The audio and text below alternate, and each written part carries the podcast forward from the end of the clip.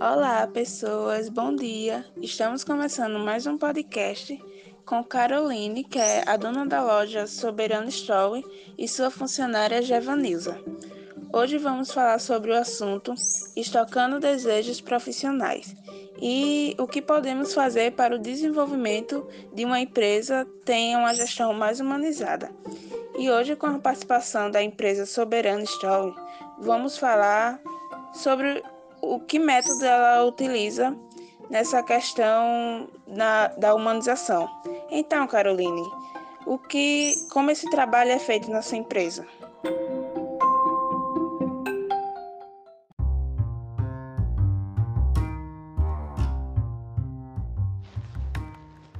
Bom dia, Beatriz. Bom dia a todos. É um prazer estar aqui com vocês. Obrigada pelo convite e os métodos que usamos na empresa é bem simples, mas muito satisfatório e faz com que os funcionários se dediquem mais no trabalho.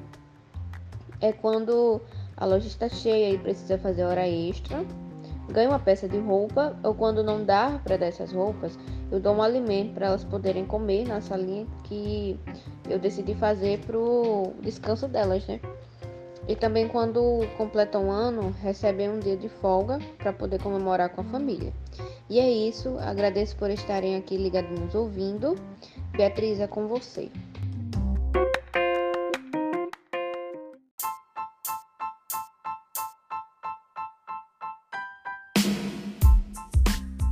Muito obrigada, Carolina, por estar falando aqui. Agora vamos falar com a funcionária Gevanilza sobre a curva XYZ. Esse método normalmente é usado com produtos, mas hoje vamos usar com competências profissionais.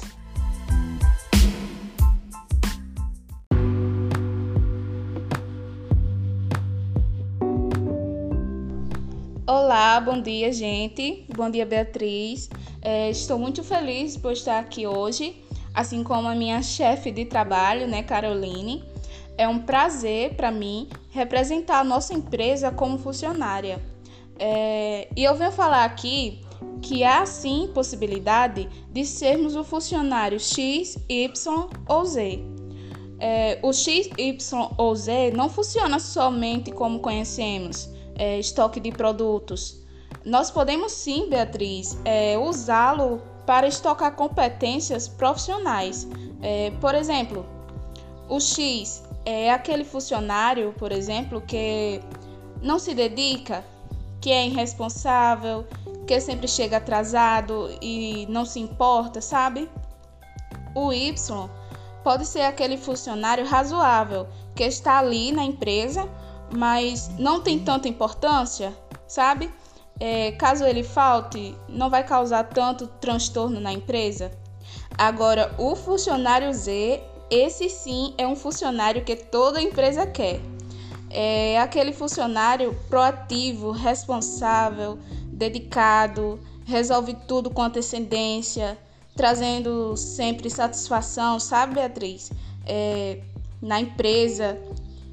Esse sim é o, o tipo de funcionário que eu escolho ser. E é essa a classificação de um funcionário X, Y ou Z, para você que não sabia.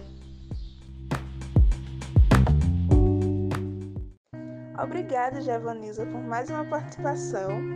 E chegamos ao fim de mais um podcast. E quero agradecer a participação de Javanilza e Caroline por estarem hoje aqui. E também a você, ouvinte, que nos acompanhou até aqui. E tenha um bom dia.